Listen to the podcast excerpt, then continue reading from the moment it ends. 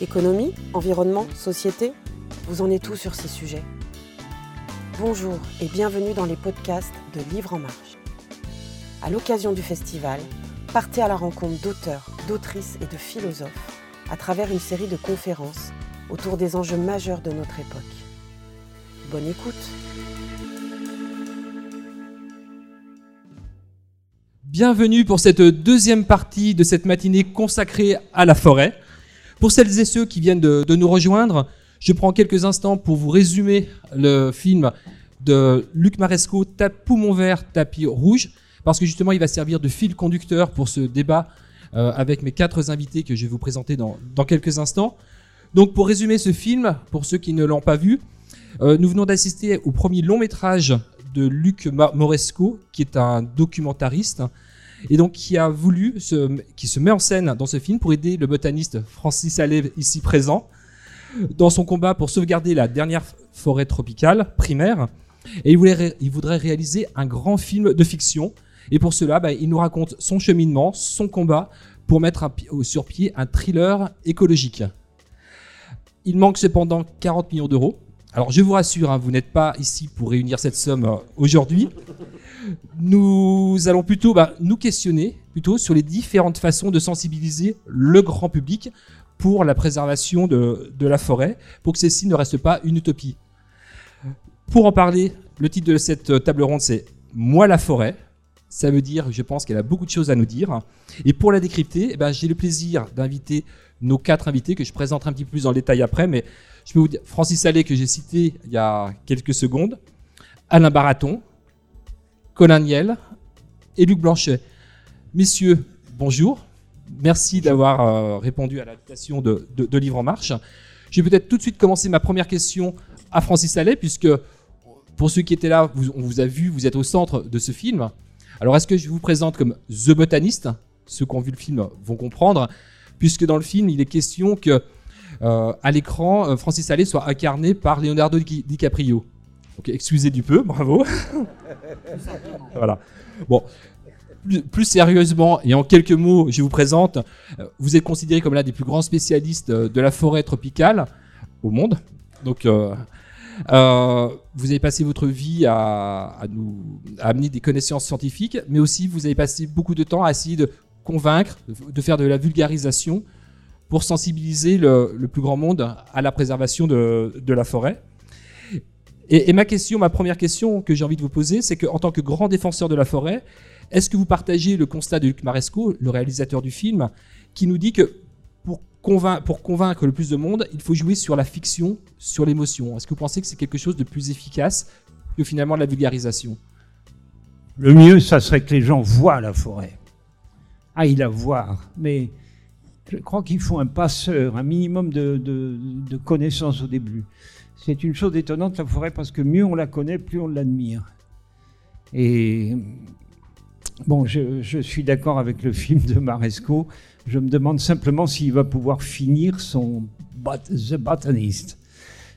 Lui-même est, il est un peu dubitatif là-dessus.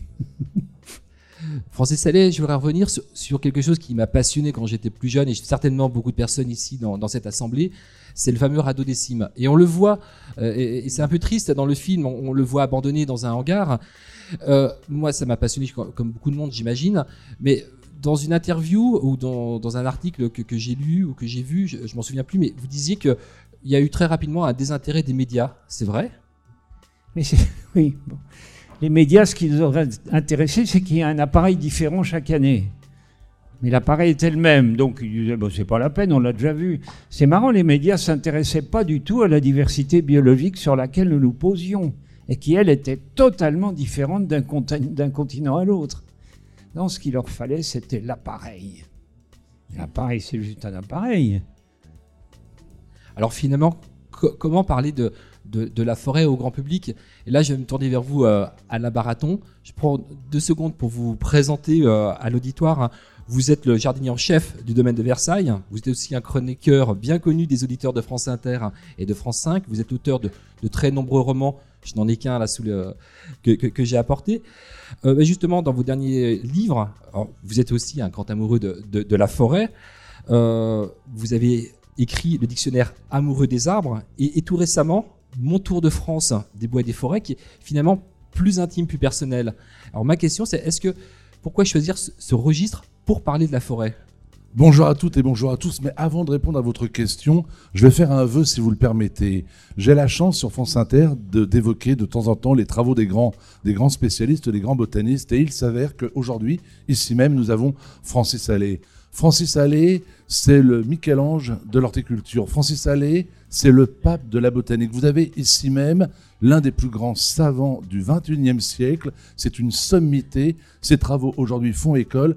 C'est un homme pour lequel j'ai une admiration énorme. Quand je dis une admiration, Francis n'a même pas idée de ce que je peux ressentir comme émotion d'être à côté de lui. Il y a quelques années, j'étais sur la côte d'Azur, il y avait dans l'assistance Jean Mus. Jean Mus est pour moi le plus grand paysagiste et j'ai demandé à la salle de se lever pour applaudir Jean Mus parce qu'il le méritait. Et je vous demande à tous maintenant de vous lever pour applaudir Francis Allais.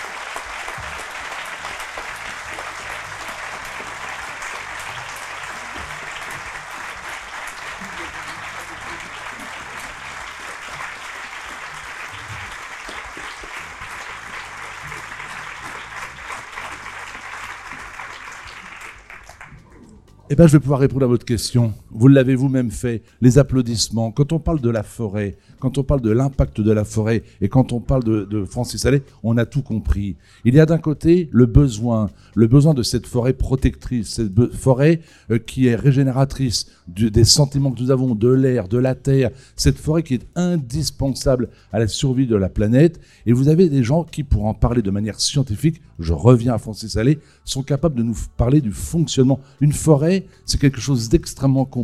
Un arbre est un être vivant euh, qui mérite quelques explications. Francis Allais a écrit vraiment tout à l'heure, Francis livres, il y en a un où il explique comment fonctionne un arbre. Et il rappelle que l'arbre est capable, comme un immeuble, de s'élever seul à des hauteurs vertigineuses, qu'il n'a pas besoin de beaucoup de terre pour s'ancrer, qu'il est capable de régénérer ses propres déchets pour en faire de l'énergie, etc., etc. Donc, si les scientifiques d'aujourd'hui écoutaient davantage les gens comme Francis Allais, on n'irait pas à la catastrophe malheureusement. Mais on en parlait tout à l'heure, c'est Walking Buffalo. Walking Buffalo était un Indien d'Amérique du Nord. Il est mort en 1968, considéré comme l'un des plus grands écologistes de son temps. Et il disait que les arbres ont énormément à nous apprendre et que le problème, c'est qu'on devrait euh, les écouter davantage. Il rajoutait Walking Buffalo, mais le problème avec les blancs, c'est qu'ils n'écoutent jamais. Voilà. Alors, je ne sais pas si j'ai répondu à votre question, mais au moins j'ai parlé de Francis Allais et je suis heureux. En tout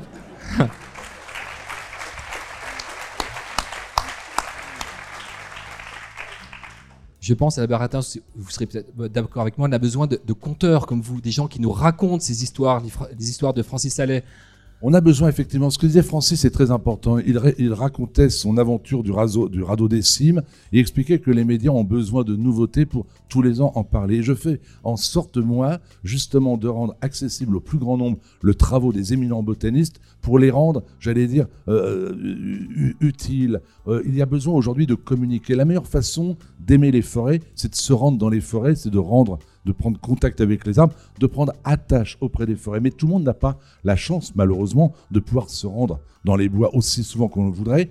Mais il est vrai qu'il faut qu'on prenne l'habitude, l'habitude de, s'arrêter devant un arbre et de le regarder. Je vais juste vous citer un exemple. Il y a un, homologue à, Francis il y a quelques années, dans le nord de la Finlande, qui est en train de travailler sur des arbres dans une forêt euh, suédoise, pour être très exact, et il est en admiration devant un bosquet de sapins. Les bons vieux sapins, le sapin Noël, la biesse picea.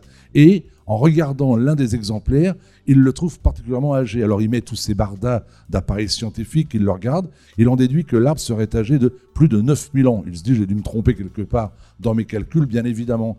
Il fait donc venir d'autres équipes, des scientifiques russes et américains, qui viennent confirmer ces dires. Ce qui veut dire que l'arbre est un être vivant aujourd'hui capable d'être immortel, parce que je crois qu'on est d'accord, mais 9000 ans, on est dans l'immortalité. Ce qu'il faut donc aujourd'hui, c'est que l'on prenne conscience que les arbres sont des êtres vivants, que les forêts nous permettent de vivre, nous autres humains, dans des conditions assez confortables, que la, forêt demain sera nourricière, que c'est grâce à la forêt qu'on a été capable de construire nos églises avec le bois, euh, nos, bateaux, de, nous nourrir euh, depuis des millénaires, de nous cacher pendant les invasions.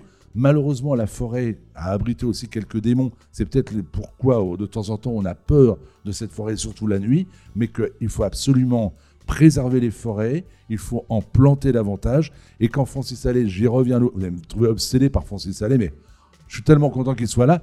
Quand Francis a l'idée de reconstruire, de rebâtir, de recréer en Europe une forêt primaire, il faut que tout, tout, tout soit fait euh, pour que cette, cette forêt puisse voir le jour. Et là, je compte sur la maison botanique pour aider ce projet. Oh. Oh, on, va. on va en reparler. Je pense que ça, ça, c'est un point euh, très important sur lequel on reviendra. Mais je, veux simplement rebondir sur ce que vous disiez sur le fait qu'il faut aller en forêt. On n'a peut-être pas forcément tous la possibilité d'y aller. Pour ça, il y a le pouvoir eh ben, justement de l'imagination. Et je me retourne vers vous, Colin Niel, hein, parce que on vous présente souvent comme l'une des plus grandes voix de la littérature. Et j'aime beaucoup cette, euh, cette présentation que j'y vais à plusieurs reprises.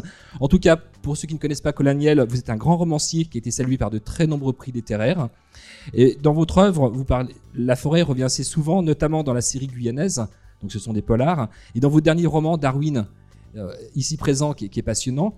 Et justement, dans ces livres, euh, la forêt n'est pas qu'un simple décor, en tout cas je l'ai ressenti de, cette façon. Pourquoi vous lui donnez cette place si particulière dans, certains de vos romans? Euh, Alors bonjour à tous, je suis très content d'être ici entouré de ces belles personnes, moi aussi. Oui, enfin c'est vrai que euh, bon moi il se trouve que je, suis très attaché à un territoire qui s'appelle la Guyane ou qui, est un peu le petit morceau d'Amazonie euh, française euh, où j'ai vécu pendant pas, mal d'années et, j'ai toujours été fasciné par par ce territoire autant par sa partie forestière d'ailleurs que par sa richesse humaine parce que c'est aussi un endroit qui est assez incroyable d'un point de vue culturel. Et euh, tout particulièrement dans mon dernier roman, dans Darwin, j'ai voulu faire, de, faire de la forêt un véritable personnage. Euh, en fait, c'est un personnage qui, au fur et à mesure du roman, prend de plus en plus de place dans la vie des, humains. Euh, moi, ce qui m'intéressait, euh, évidemment, je suis loin d'être. J'ai travaillé sur des questions forestières, on va pas revenir là-dessus, mais je suis loin d'être un spécialiste comme peuvent l'être euh, mes, voisins.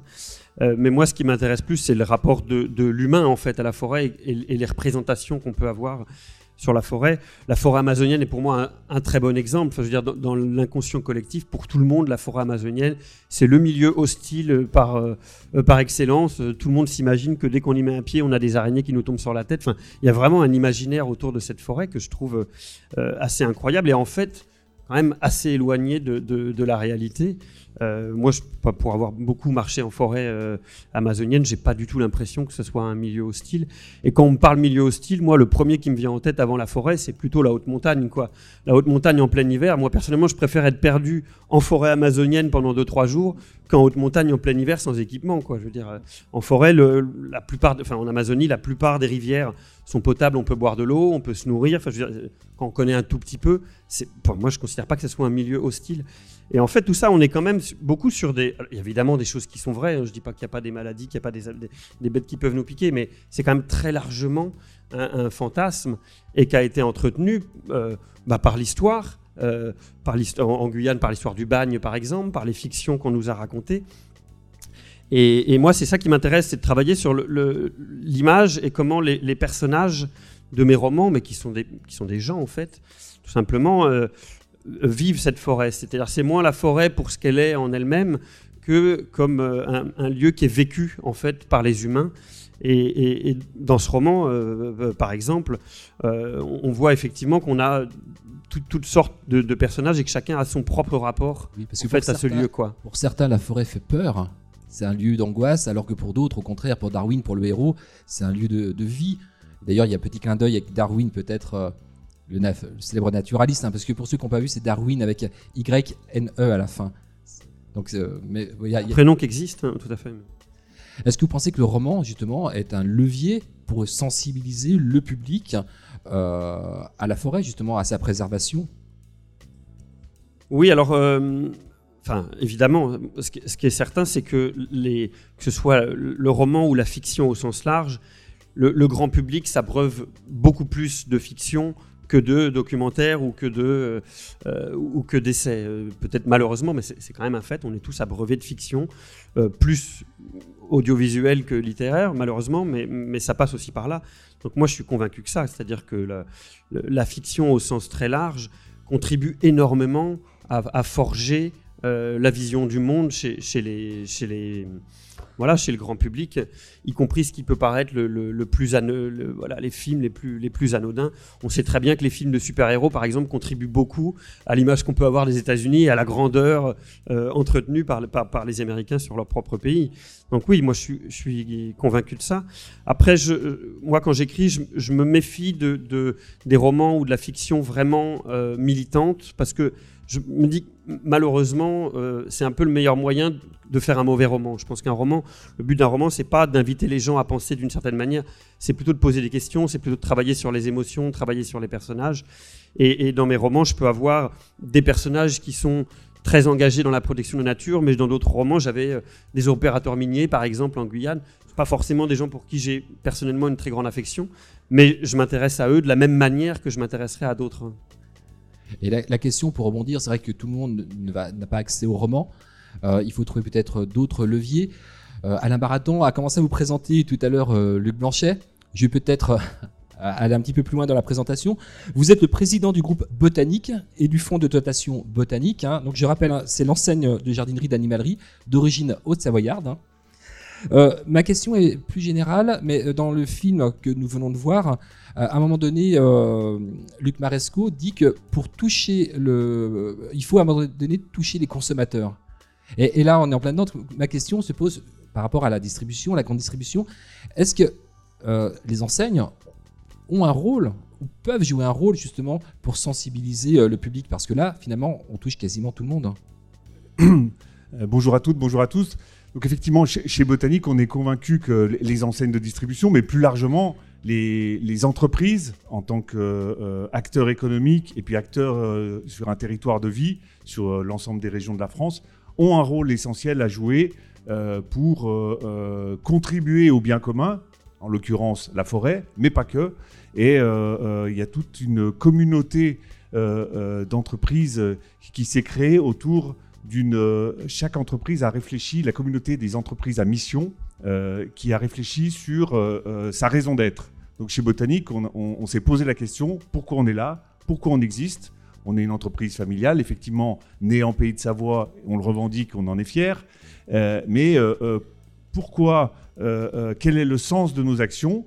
On a réfléchi en, en atelier pluridisciplinaire et notre raison d'être, ensemble, retrouver le chemin de la nature, eh bien, euh, derrière se décline en ambition tra- stratégique, mais euh, euh, ensemble, c'est bien tous ensemble, donc toutes les parties prenantes qui sont en interaction avec l'entreprise, où on souhaite, guider par cette vision, par ce, ce- phare qui nous donne le cap, eh bien, notamment décliner l'ambition stratégique de transmission des savoir-faire environnementaux auprès de, bien sûr, de nos consommateurs, mais plus que ça, auprès de nos filières, de nos fournisseurs, travailler en amont sur la conception des produits, etc.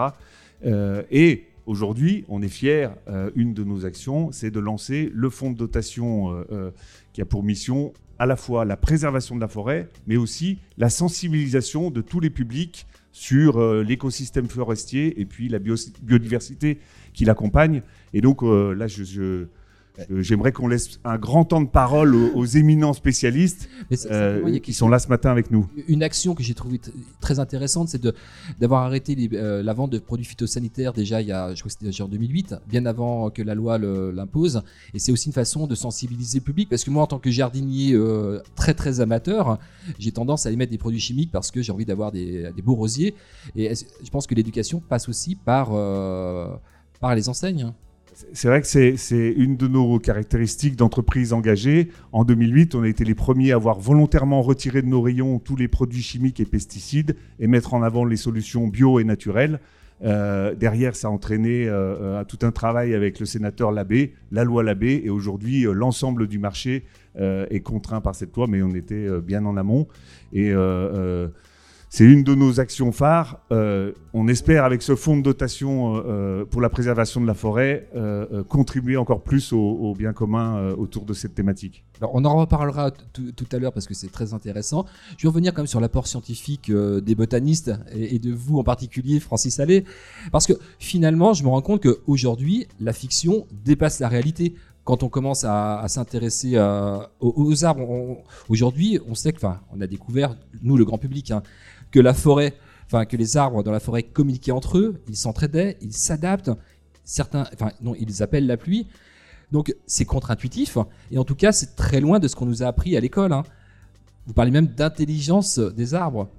Donc euh, là on est en pleine science-fiction mais il y a quelque chose à faire pour euh, sensibiliser le, public. Hein. Les arbres ont complètement changé depuis l'époque où j'étais gamin. C'était simple, il y avait les arbres à bois, les arbres à fruits, et les arbres qui faisaient de l'ombre et qui servaient à l'ornement, puis c'est tout, on n'allait pas plus loin. Alors maintenant, c'est beaucoup plus compliqué, en effet. Un mot sur la sensibilité des, arbres et des plantes en général. C'est étonnant parce que ils n'ont pas d'organes d'essence. Ils n'ont pas d'œil, ils n'ont pas de nez, ils n'ont pas d'oreille, ils n'ont pas de, de doigts pour toucher. Mais cependant, ils ont autant de sens que nous, et même bien plus. Ils ont des sens que nous n'avons pas. Par exemple, ils savent prévoir l'arrivée d'un tremblement de terre. Ça serait bien commode si on savait faire ça, si on sentait ça. Eux le sentent, mais pas nous.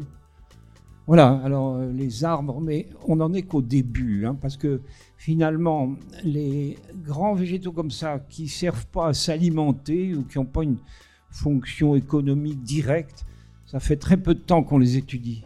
Des plantes, euh, voilà, en tant que plantes, on a beaucoup plus étudié les animaux parce que c'était une image de nous-mêmes, et donc on les connaît maintenant assez bien. Les plantes, on, commence à se faire une idée de ce que c'est. Hein. Nos compagnons, nous les découvrons maintenant. Colaniel, euh, petite réaction parce que vous l'aviez rapidement évoqué, mais c'est vrai que je peux le dire, vous êtes ingénieur agronome au départ, vous avez travaillé euh, à la création euh, du parc de l'Amazonie euh, et, du coup, euh, vous avez un apport scientifique dans vos, euh, ouvrages. Alors comment, comment vous, quand, vous écrivez, parce qu'il y a une part de fiction, vous intégrez ces données scientifiques pour toucher le, grand public?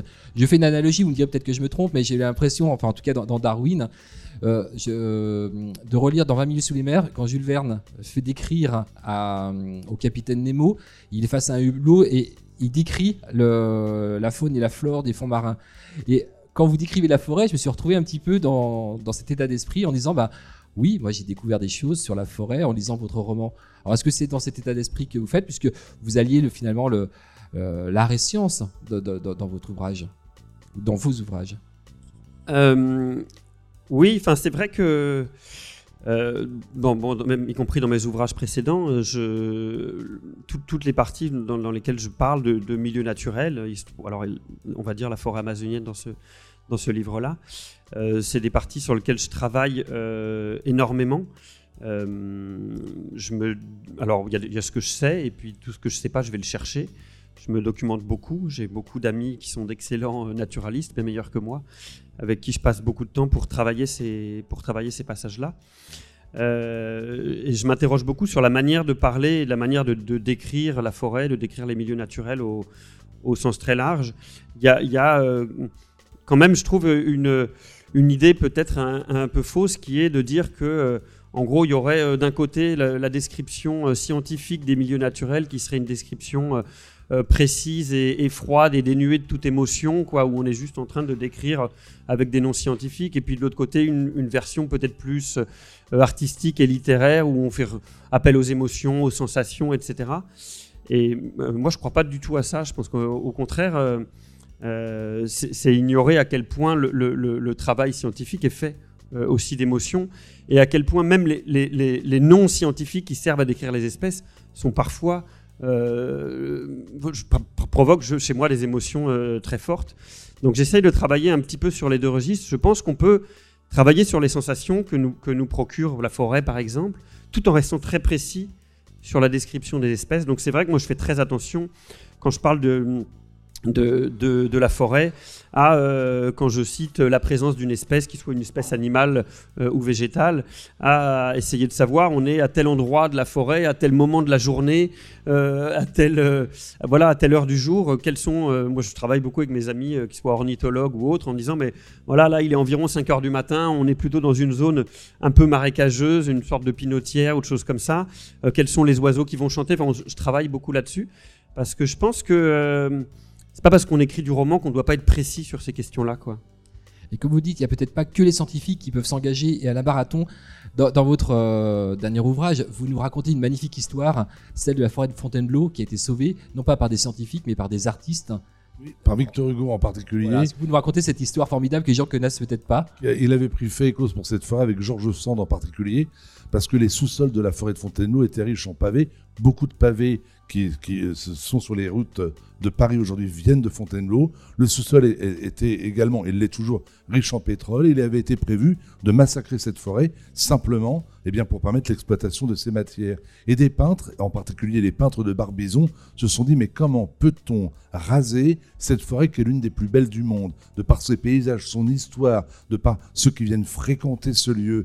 Et les peintres de Barbizon, avec en particulier Millet, à qui l'on doit le Angélus, euh, Victor Hugo et bien d'autres encore, ont décidé de lutter, de se battre, et ils ont obtenu la sauvegarde d'une partie de cette forêt et la création même de, on va dire, une forêt primaire entre guillemets, mais d'une partie que l'on a- ne, ne- toucherait absolument plus jamais, parce qu'ils avaient pris conscience de l'importance de la forêt. Mais je voudrais rebondir sur la, sur la botanique, parce que je crois qu'il y a une chose qui est très importante. Francis nous disait que les arbres avaient des sens et qu'on n'était pas capable aujourd'hui de rivaliser avec eux. Deux ou trois exemples pour bien comprendre. Nous sommes bientôt en automne et les arbres vont se teindre de couleurs.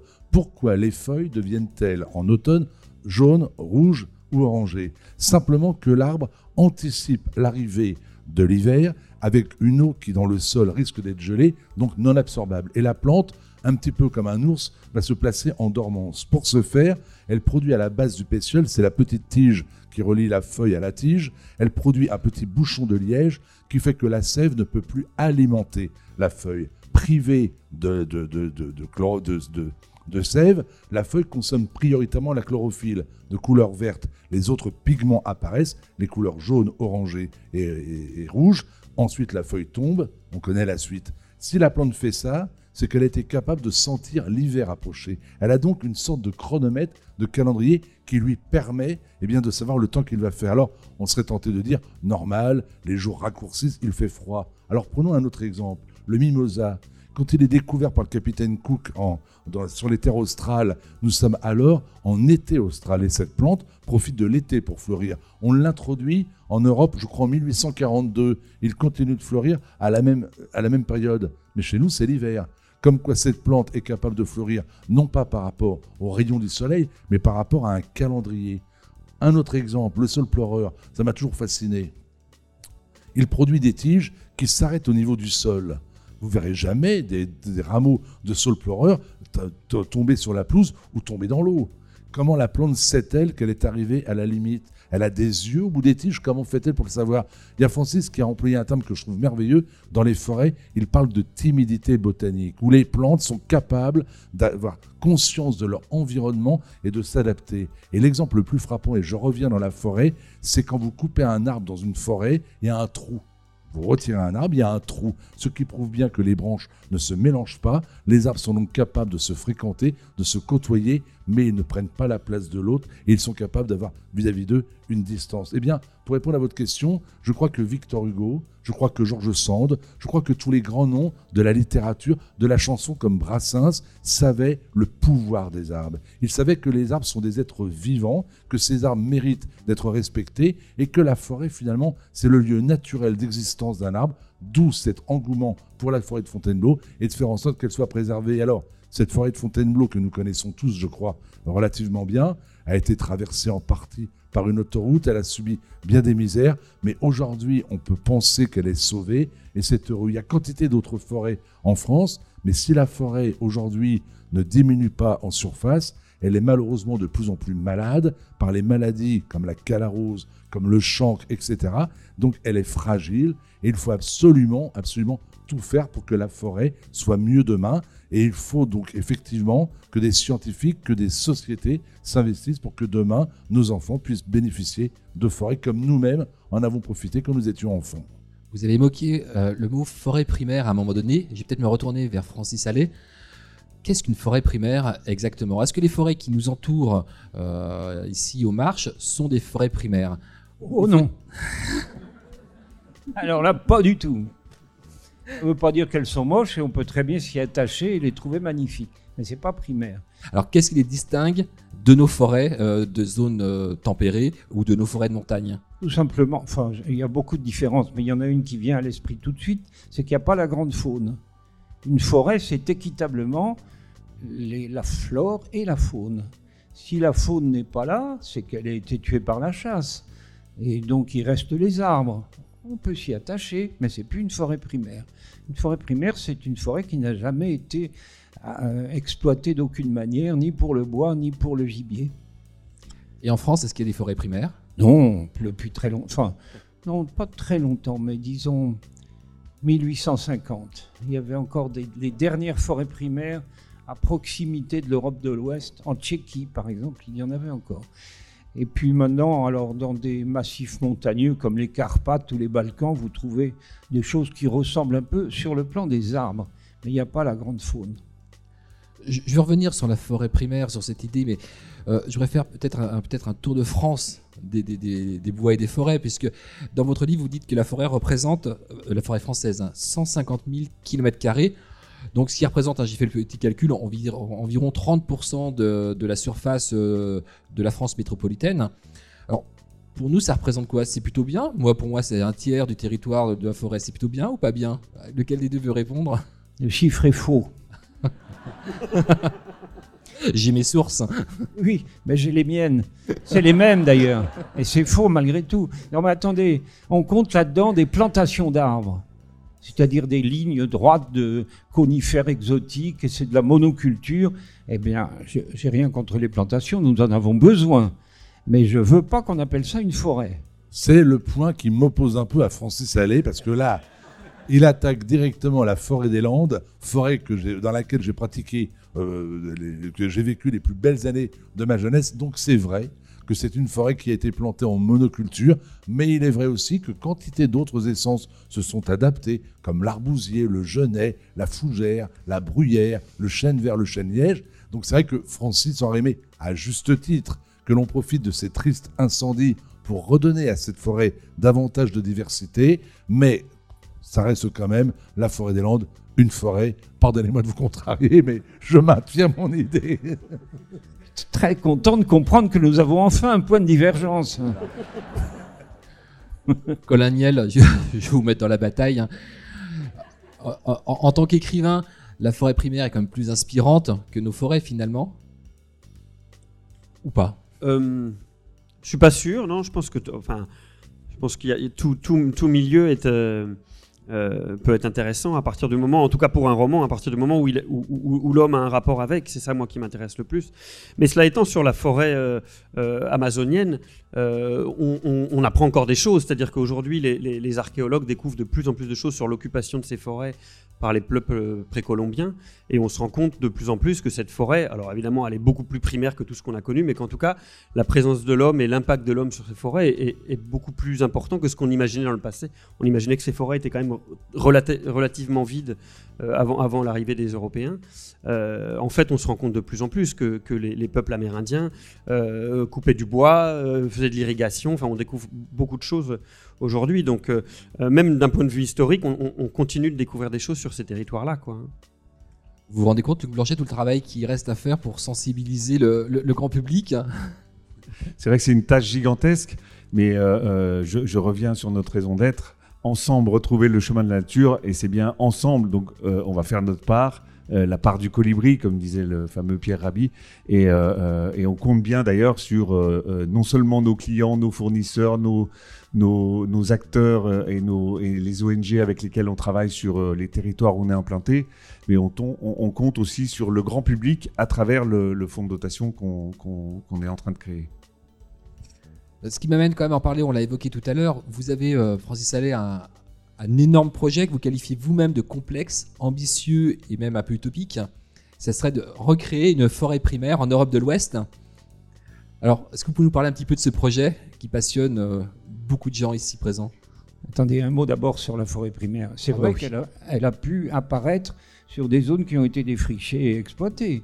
Mais ça, le retour à la forêt primaire, c'est euh, quelque chose qui prend beaucoup de temps. Ça, ça se compte en siècles.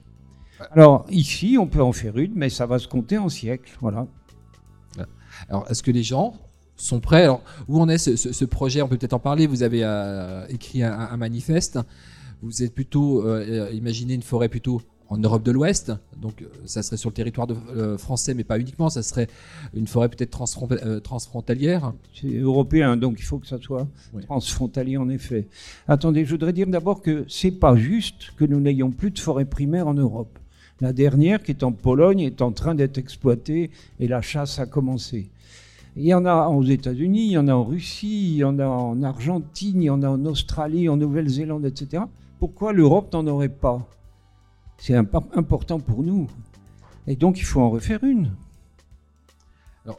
Qu'est-ce qu'est-ce qu'il faut pour vous aider?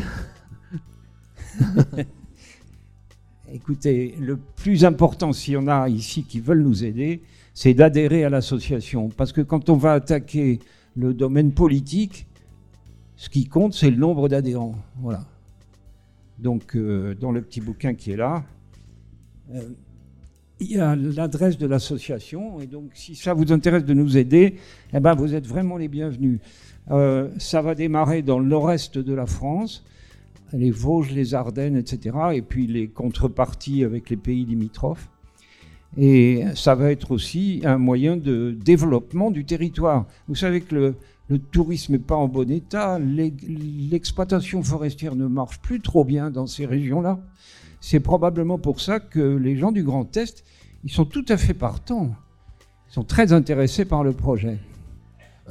On a des exemples. On a évoqué la forêt de Fontainebleau, mais vous en parlez. Mais il y a des zones euh, préservées, d'accès interdit, me semble-t-il. Oui, mais je voudrais revenir sur les propos de Francis Allais quand il parlait de cette forêt primaire polonaise. Il faut de temps en temps être capable de pratiquer sa propre autocritique. Nous avons aujourd'hui, mes propos, je tiens à le préciser, sont toujours apolitiques. Mon rôle n'est pas de critiquer tel ou tel gouvernement. J'observe simplement que cette forêt primaire polonaise est mise en danger aujourd'hui par un projet du gouvernement français qui veut explo- exploiter entre autres le sous-sol pour en extraire du lithium. Cette forêt est protégée par quantité de textes, d'arrêtés et de je ne sais quoi. Et pourtant, les autorités françaises qui se targuent d'être exemplaires en matière d'écologie font tout pour massacrer cette forêt et pour pouvoir l'exploiter. On a une, une, notion en France qui est assez étrange de, de, de, de l'écologie, c'est que quand c'est propre en France, on est écologiste et on se fout royalement de ce qui se passe à l'étranger. Aller polluer les terres d'Afrique euh, ou d'ailleurs, ça ne dérange personne, mais quand on touche aux terres françaises, là, on est immédiatement montré du doigt. Donc effectivement, voilà. Non, je voulais le dire parce que je trouve ça absolument incroyable. Alors vous disiez, Non, mais juste. en fait, Oui, le- on parlait de on Fontainebleau. rend compte, je réponds jamais aux questions, c'est affreux. On, on a des exemples de, de- de zones préservées, interdites euh, au public.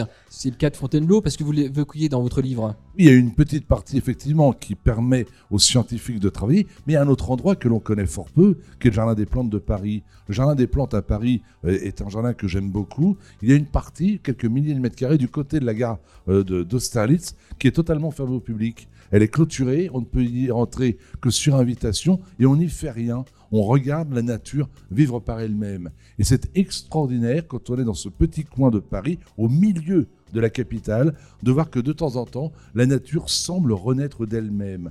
Et je suis convaincu, et vous avez raison, que si demain, on était capable, entre guillemets, de sacrifier à la chasse, à l'industrie, à l'économie et aux hommes quelques centaines d'hectares, eh bien, il y aurait des merveilles à léguer aux générations futures.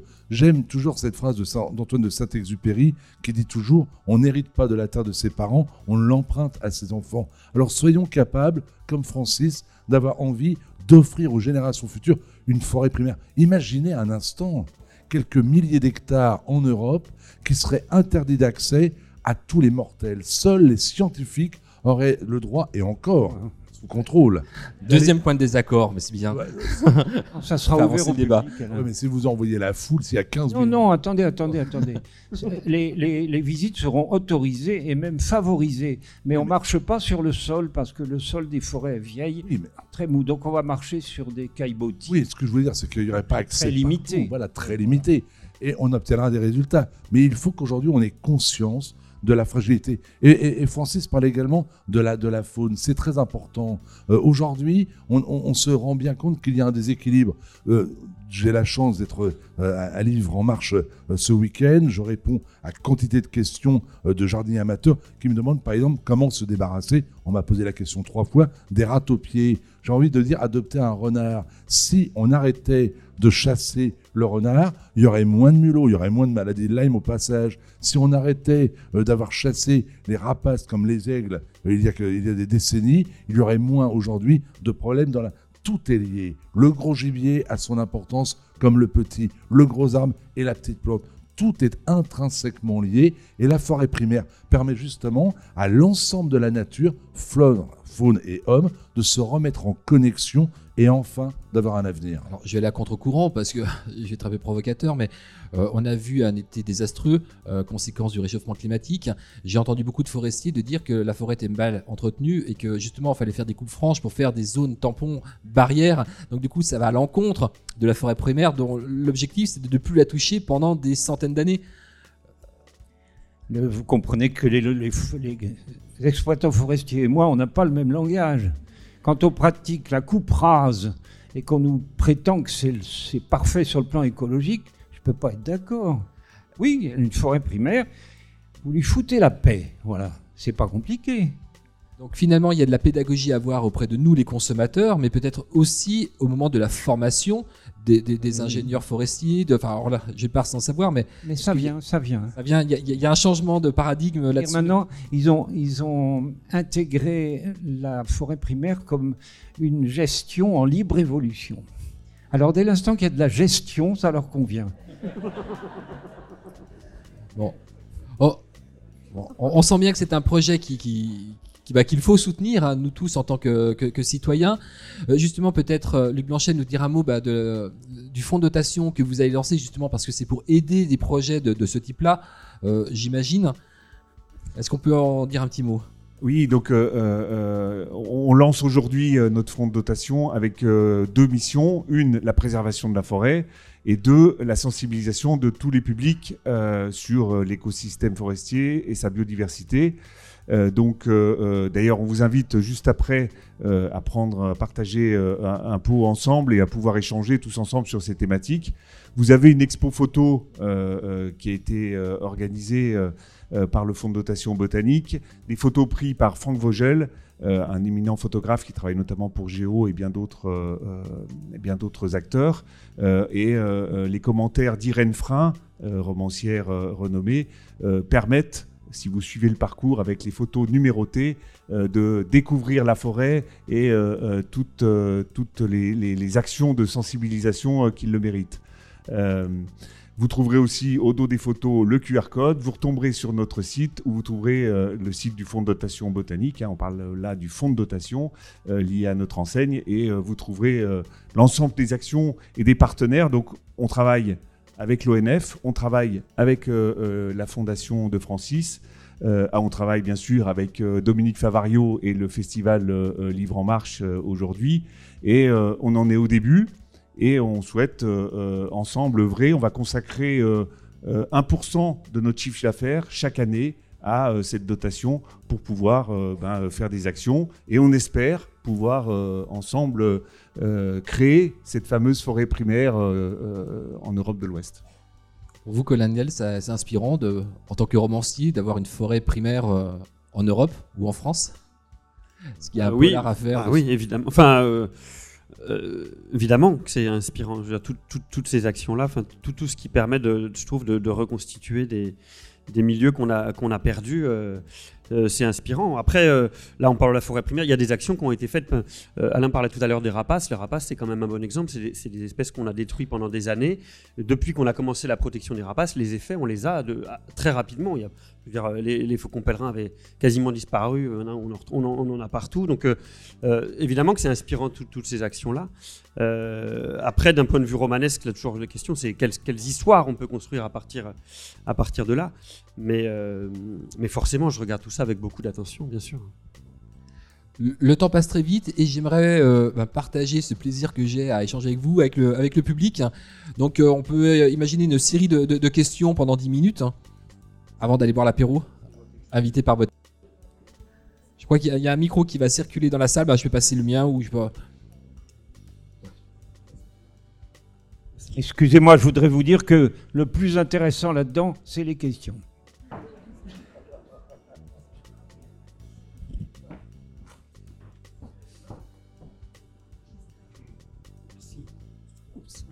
Bonjour. J'ai entendu dire, et ça me fascine, par rapport à la communication entre les arbres, qu'ils étaient en mesure de, se, de communiquer entre eux. Oui, évidemment. Mais, mais, mais, mais de se protéger ou de s'aider les uns les autres s'ils s'ils étaient en faiblesse ou euh, s'ils méritaient pas de, vivre euh, à des moments de, de- les aidaient pas. Enfin, qu'ils échangeaient aussi des, canaux pour s'irriguer les uns les autres. Pour se... Est-ce que vous pouvez nous dire des choses là-dessus, s'il vous plaît? On aurait fait rigoler tout le monde en parlant de communication entre les arbres il y a 30 ans. Ça n'existait pas. Tandis que maintenant, c'est un thème de travail dans le monde entier. Alors, ils communiquent par, plus, par au moins deux moyens. Des molécules volatiles, c'est-à-dire des parfums, par voie aérienne. Mais le plus important, ça semble être des communications souterraines par les champignons du sol avec lesquels les arbres forment des associations symbiotiques qu'on appelle des mycorhizes. Il n'y a pas beaucoup de termes scientifiques qu'on doit euh, conserver, mais celui-là, oui, mycorhize. Tout le monde doit connaître ça. Sans champignons, pas d'arbres, pas de forêt. Alors, le champignon sert à, transférer des informations d'un arbre à l'autre, mais également, si un arbre est en état de faiblesse, avec, euh, je sais pas, manque d'un ion phosphore ou quelque chose comme ça, les voisins lui donnent. Les voisins lui donnent par l'intermédiaire du champignon. Une chose très curieuse, c'est que ces champignons souterrains, on les voit pas, n'est-ce pas? Ils sont dans le sol. C'est beaucoup plus grand que cette pièce. Et donc il y a plusieurs arbres qui sont en symbiose avec ce champignon. Et éventuellement des arbres d'espèces différentes. Une grande découverte toute récente qu'on doit à Marc-André Sellos, c'est que des arbres d'espèces différentes sont capables de communiquer. Nous, on communique assez bien en- au sein de l'espèce Homo sapiens, mais avec les autres espèces, on n'est pas très bon. hein. Oh, Je voudrais, si vous le permettez, donner un exemple concret pour parler de la communication. Je parle bien sûr sous le contrôle de, de Francis Salé. Euh, en Afrique du Sud, il y a une trentaine d'années, euh, les koudous, ce sont des gazelles qui se délectent des feuilles euh, d'acacia. Euh, on découvre le cadavre de centaines de koudous qui meurent après avoir mangé des feuilles d'acacia. Cet arbre leur était utile pendant des millénaires et soudainement, sans que l'on sache vraiment pourquoi, l'arbre est devenu, les feuilles sont devenues toxiques ces herbivores. Les scientifiques s'interrogent et constatent que la population des koudous était devenue trop importante pour la survie des acacias, qui étaient donc devenus toxiques pour limiter le nombre de koudous. Alors, bien entendu, tout ça peut laisser euh, rêveur, mais il est vrai que les koudous, deux, les, acacias, une variété d'acacias, ce ne sont pas nos robiniers euh, de la ville, mais il est vrai que les acacias ont donc été capables, dans un premier temps, de comprendre l'origine du danger, d'être capable de neutraliser le danger et de communiquer entre eux pour dire comment faire pour éloigner le danger. Et maintenant que les koudous se sont retrouvés à un rythme, à un, niveau à peu près acceptable, eh bien progressivement, il faut du temps, les arbres redeviennent comestibles pour les antilopes. Alors tout ça est assez extraordinaire, mais il faut de temps en temps prendre le temps euh, de, euh, de, de- de se renseigner. Et un autre exemple qui m'a beaucoup fasciné, euh, qui a lieu en Afrique noire, c'est encore une variété d'acacia qui abrite dans, ses épines des fourmis. On l'appelle l'acacia siffleur parce qu'il y a de grosses boules avec des épines très fortes. Et dans les, dans, dans les boules, quand le vent s'engouffre, l'arbre siffle. C'est une manière pour l'éléphant de se dire n'approche pas de cet acacia, il est dangereux, car dans l'acacia, il y a des fourmis qui peuvent rentrer dans leur trompe, les piquer très cruellement, et l'acacia se tient donc à distance. Et pendant des millénaires, l'acacia, la fourmi et l'éléphant ont donc fait bon ménage. Et puis, comme d'habitude, certains ont trouvé que les éléphants, qui arrivaient quand même à manger de temps en temps quelques feuilles, en mangeaient trop, et on a entouré quelques bosquets d'acacia de barbelés. Le pachyderme n'approche plus, et bien, une vingtaine d'années plus tard, tous les acacias étaient morts. Parce que vu que les éléphants ne venaient plus, l'acacia n'avait plus aucune raison d'héberger les fourmis. Il s'est donc séparé des épines et des fourmis. L'arbre n'étant plus protégé par les fourmis qui éloignaient aussi les autres insectes, elles ont été, les arbres ont été complètement dévorés et malheureusement les éléphants n'ont plus mangé d'acacia, mais les humains ont perdu également euh, la, la notion. Vous avez dit une phrase importante, il faut foutre la paix à la nature. Je crois qu'il faut, c'est un peu comme nous d'ailleurs, pour qu'on soit heureux, il faut nous foutre la paix les arbres sont comme nous. juste un mot sur la, question de la communication entre espèces. Euh, alors, je suis évidemment beaucoup moins pointu que mes deux euh, éminents voisins, mais sur la communication entre l'homme et les autres espèces, euh, c'est vrai qu'on communique très très peu avec les, autres espèces, y compris animales, mais c'est quand même une, attitude et une vision très occidentale, parce que quand on regarde dans d'autres peuples ailleurs dans le monde, chez les populations amérindiennes, en Amazonie par exemple, beaucoup, pour beaucoup de peuples, les animaux qui les entourent sont considérés comme des personnes, c'est-à-dire des personnes non humaines, avec qui elles entretiennent des relations sociales, enfin elles considèrent qu'elles entretiennent des relations sociales, et qui dans tous les actes du quotidien, que ce soit la chasse, la pêche, entretiennent une forme de communication avec elle. Donc c'est aussi notre, notre vision du monde qui, nous, a, qui nous, qui nous coupe de, de ce monde-là. Et d'ailleurs, euh, quand on, discute avec eux de ces questions de classification et d'identification des espèces, pour eux, généralement, il y a une diversité d'espèces bien plus grande que celle qu'on peut imaginer. Ce qu'on appelle le jaguar, par exemple, pour les, pour les Amérindiens, c'est plusieurs espèces. ils n'appellent pas ça espèce, évidemment, mais il y a une, variété beaucoup plus grande que tout ce qu'on peut imaginer. Donc, euh, je pense qu'on aurait beaucoup à apprendre aussi sur cette question de communication euh, interespèces. Bonjour, c'est ici. Bonjour, euh, Lucie de Taille de Pontcharra et de Prague, République tchèque. Euh, je voudrais vous poser deux questions avec mes deux casquettes. Une casquette en tant que maman d'un fils de 6 ans. Quand on se balade dans une forêt, est-ce qu'il y a un geste qu'on peut faire pour euh, s'inspirer de tout, euh, votre savoir? Qu'est-ce qu'on peut faire pour faire bien Ou qu'est-ce qu'on peut pas faire pour, euh, pour aider la forêt à se développer bien dans le futur? Euh, un petit geste que, euh, parce que c'est tellement intéressant ce que vous dites, mais après, vous avez beaucoup de savoir, beaucoup de connaissances, et nous, on va partir. Qu'est-ce qu'on peut faire quand on se balade dans une forêt pour, pour la préserver? Donc ça, c'est une première question. La je préfère répondre à la première, sinon je vais l'oublier. Ah, d'accord, très bien. je vais poser la deuxième après. Alors, prendre du temps, s'asseoir et regarder. Et le mieux, le cran d'après, ça serait de dessiner. Parce que là, ça oblige à, prêter attention à ce qui nous entoure. Une simple balade, bon, ça fait du bien, on le sait, on n'a pas attendu les Japonais pour savoir qu'une balade en forêt, ça fait du bien. Mais ça suffit pas. Voilà, il faut s'asseoir, regarder et admirer. Comprendre que c'est admirable. On voit l'arbre, il faut savoir que l'arbre, il nous voit. Voilà, par exemple. La seconde question, c'est quoi?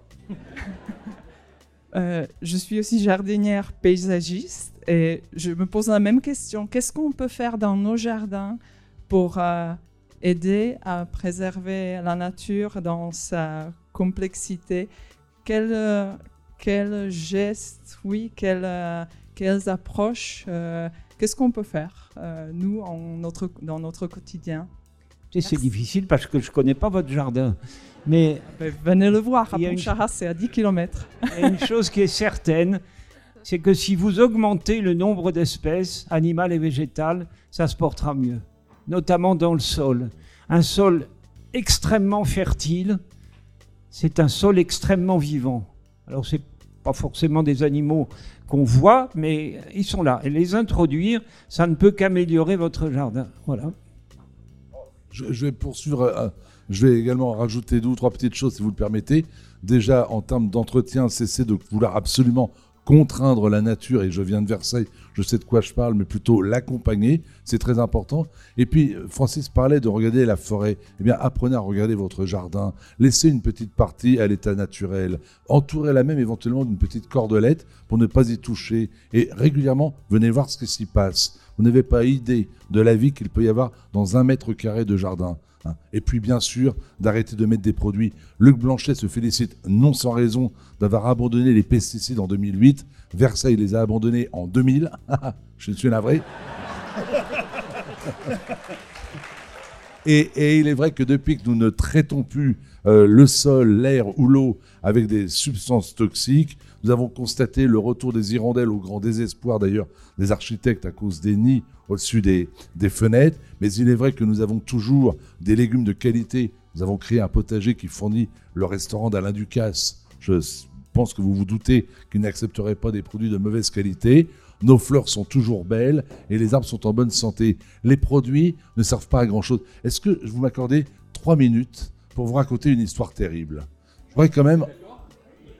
Je voudrais vous raconter l'histoire, l'invention des pesticides. Parce qu'il y avait une célèbre marque de, de produits euh, qui disait qui avait un slogan Les pesticides pour le profit de tous. Je voudrais en deux mots raconter l'histoire de l'invention du premier insecticide. Nous sommes à la fin du 19e siècle en Allemagne et un homme, il s'appelle Fritz Haber, est un chimiste. Il a décidé de travailler au profit de la- de- de- de l'agriculture allemande. Il est le premier à inventer un insecticide pour tuer les charançons qui font des dégâts dans les champs de céréales. Et le produit qu'il met est efficace. Enfin, on est capable de tuer les bestioles. 1914, c'est la guerre. Et Fritz Haber pense que son produit un petit peu amélioré pourrait permettre à son armée d'être vainqueur. L'épouse de Fritz Haber, elle aussi chimiste, se rend compte de la déviance de son mari. Elle lui supplie d'arrêter ses travaux. Il continue, elle, elle se suicide. Mais lui, il met au point le fameux gaz moutarde, celui qui va tuer par milliers, par dizaines de milliers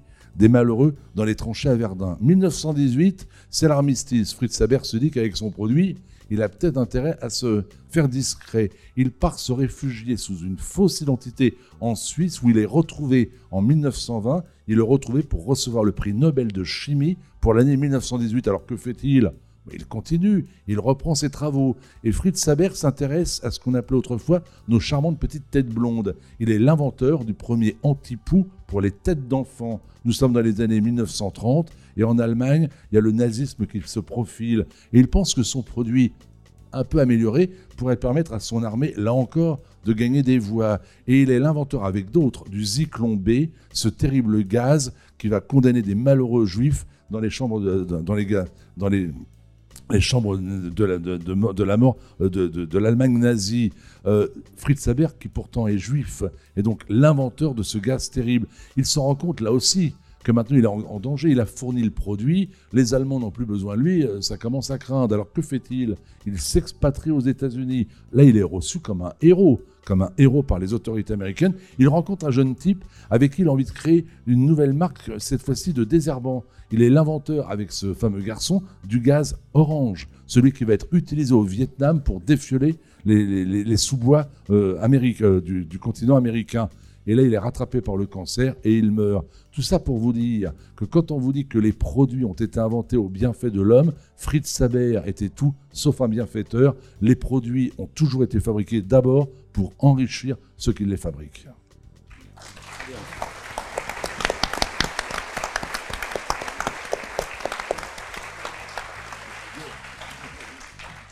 On se dit encore deux questions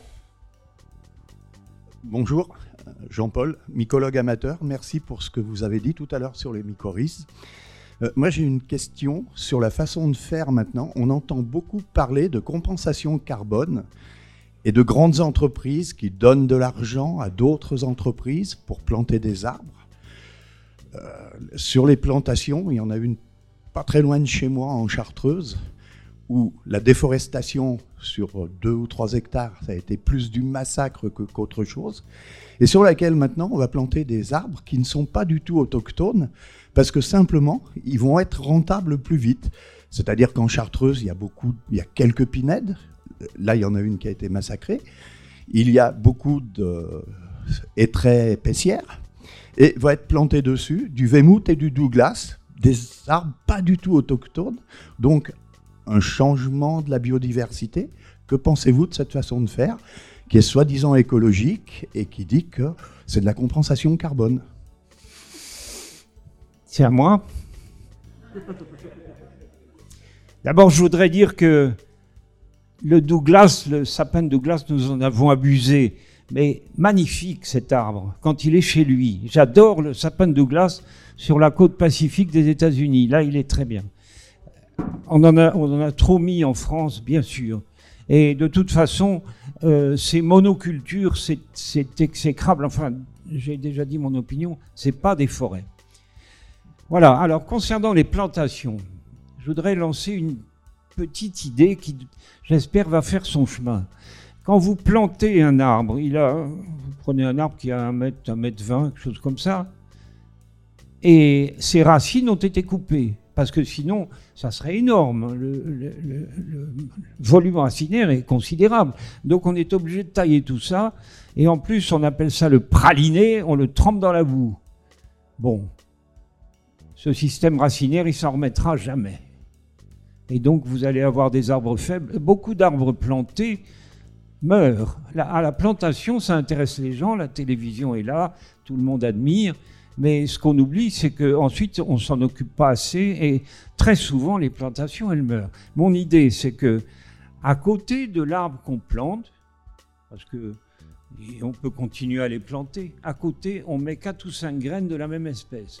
Alors ça, politiquement, ça n'a aucun sens parce qu'on ne les voit pas. Mais revenez dix ans après et vous allez constater que peut-être que le petit arbre planté, il sera mort, en tout cas, il risque de pas être très grand. Et ceux qu'on a semés, ils vont être beaucoup plus hauts parce que là, les racines sont intactes. Et les symbioses racinaires, les mycorhizes dont j'ai parlé, ça se passe au niveau des racines les plus fines, c'est-à-dire celles qu'on a retirées dans le jeune plant. Voilà, c'est une solution pour l'avenir et je crois que tout le monde a remarqué que les arbres les plus beaux, c'est ceux qui sont venus tout seuls.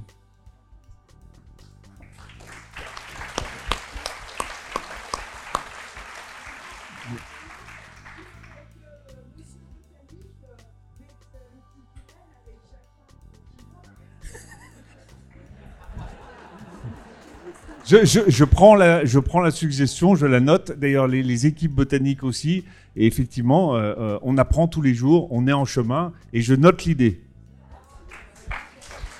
Le, le temps passe trop trop rapidement. On a dit qu'on prenait une dernière question. Oui, euh, bonjour. Je voulais que, euh, vous nous parliez de ce qui se passe, euh, non pas dans les forêts, mais au bord des forêts. Euh, est-ce que vous pourriez nous parler de ce que c'est que la lisière?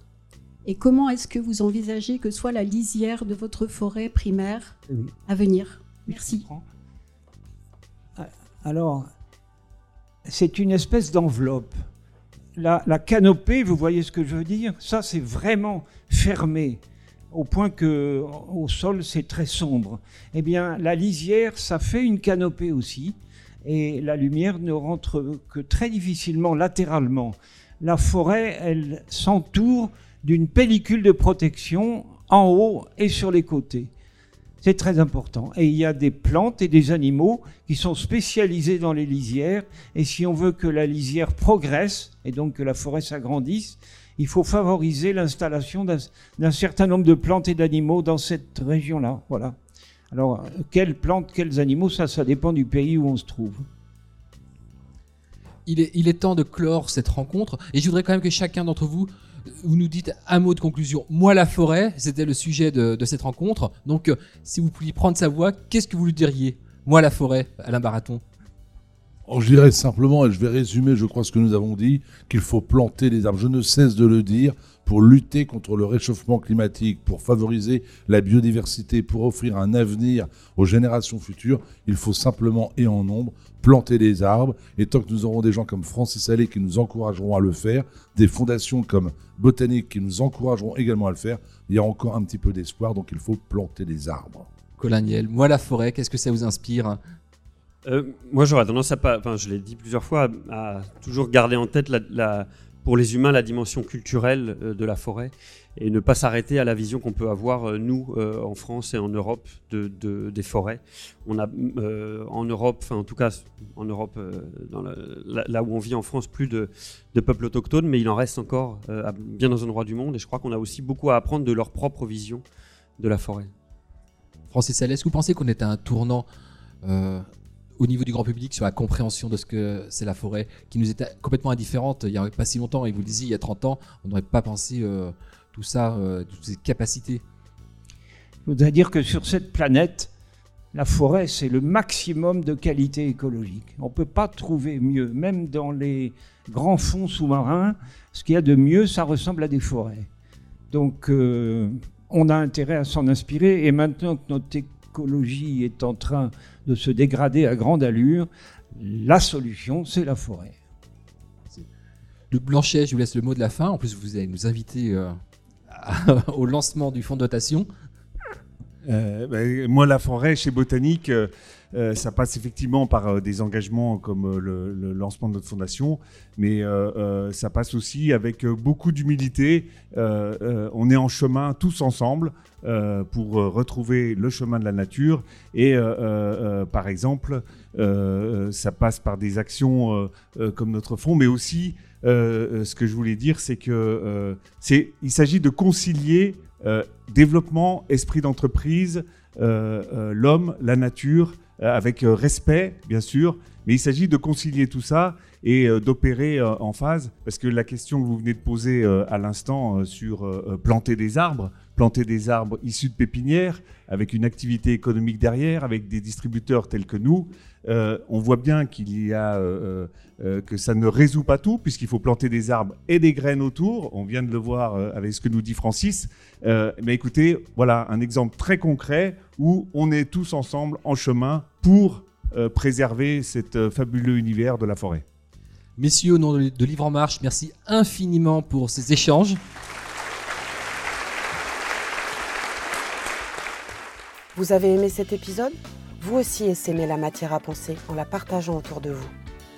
Pour en savoir plus, rendez-vous sur notre site internet livreenmarche.com. À bientôt!